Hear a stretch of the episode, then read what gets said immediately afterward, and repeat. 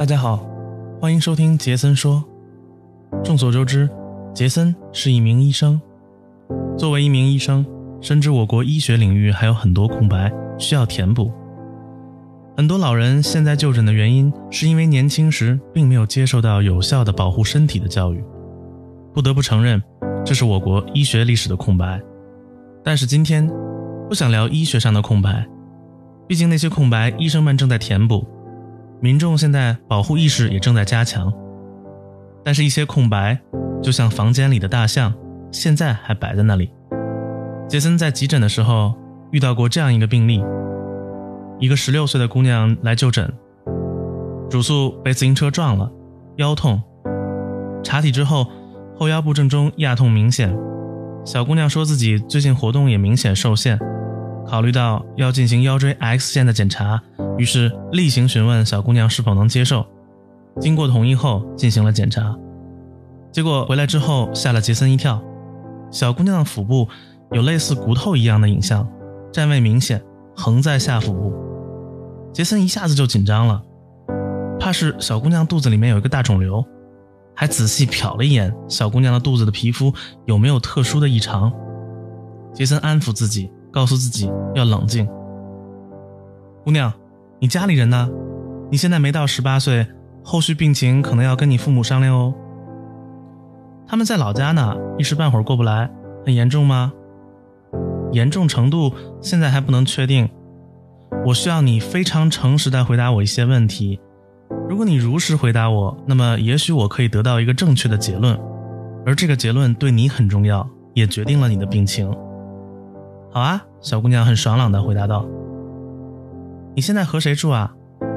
我住在亲戚家，有男朋友了吧？你和你男朋友的关系很亲密吗？我没有男朋友哦，一定要如实回答叔叔哦，这很重要。”杰森心想，这姑娘一定在骗他，但是看她回答问题没有任何迟疑，也好像没有什么明显的破绽。我真的没有男朋友，而且这属于隐私吧？你为什么非得给我找个男人呢？如果你真的没有男朋友的话，那叔叔就要给你抽血做检查了。有这么严重吗？当然啦，你现在的肚子里面有骨头，也有肉，我怀疑你肚子长东西了。你最近身体有什么不一样吗？小姑娘这时候突然愣住了，也不再回答杰森的问题，只是傻傻的拿了杰森开的抽血单子，呆呆的往外走。这是杰森最后一次见这个小姑娘，她没有抽血，也没有做检查，就这么从急诊消失了。那应该不是个肿瘤，那个姑娘应该是怀孕了。可怕的是，她可能自己都不知道。听到这里，你应该知道我说的空白是什么了。即便是生长在一个比较开放的城市里的杰森，初中接受青春期心理卫生教育的时候，也是部分内容以自学形式进行的。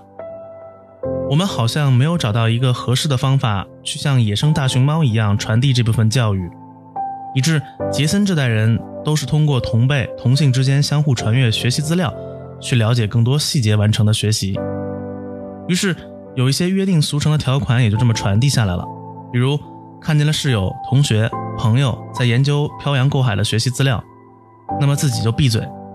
这些事情就深深地埋在时间之沙里，任何时间、任何地点都不会和外人提起。杰森是个男孩子，况且如此。那么那些女孩子呢？近期，一波关注女性安全的思潮先后被不同的事件掀起。围绕这个话题，杰森周围的键盘声此起彼伏。然而生活中好像声音很微弱，往往都是点到为止。总的来说，不论是往上还是往下，凝聚力很强，声势很大，攻击力很强，但仅仅是局限在人身攻击上。不光罪魁祸首该死，写稿的人也该死，所有的恶人都该死。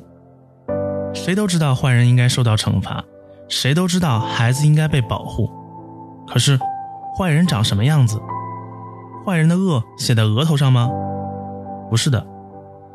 坏人可能是和蔼可亲的，坏人可能是温文尔雅的，坏人可能是陪伴着成长的，坏人可能很普通的，普通到放在人群中都不会被人认出来。普通到可能是所有的证据都指向他，都会有人坚定地说不可能是他的。对成年人尚且如此，对那些空白来讲，又怎么能强求他们分辨善恶呢？爸爸化身屏障，挡住了所有的阴险狡诈；妈妈化身天使，讲述着童话中黑白分明的对错。我告诉空白，世上还是好人多。他灌输给空白，善恶到头终有报。于是空白的纯洁无瑕、洁白如玉的空白，扑通的一声，淹没在了社会里。被抹黑的空白，使得人人公愤。此时，此起彼伏的声讨汇聚成一股强大的力量，也许会左右事情的发展。当坏人被惩罚之后，所有关心的人、促成惩罚的人都站在了阳光下，维护了道德的高地，造就了童话般的故事结尾。故事中的主人公都得到了幸福圆满的结局。但是生活不是童话，今天主人公迎来了幸福美满的结局。童话结束的时候，生活却没有结束。聚光灯会重新聚集在别的地方。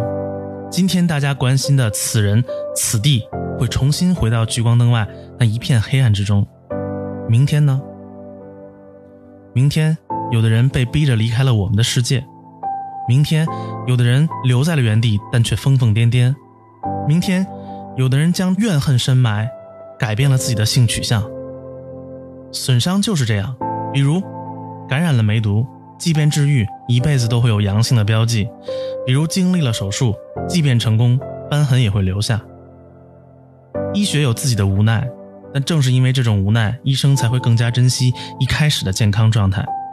杰森看到过家人间发自肺腑的爱，也看到过团队中亲密无间的合作，看到网络上拥有正义感的人那么多，他们义正言辞的发声。于是相信这个世界是好的，但杰森也看到过默不作声的看客，也看到过起哄的观众，看到过用人肉彰显自己的能力，用语言暴力彰显自己的立场，看到过因立场不合拔刀相向。语言的巨人可以描述出一个太平盛世，却因为身形庞大抬不起腿，无法饶恕足下的野花野草。守护是需要付出很多行动的，然而。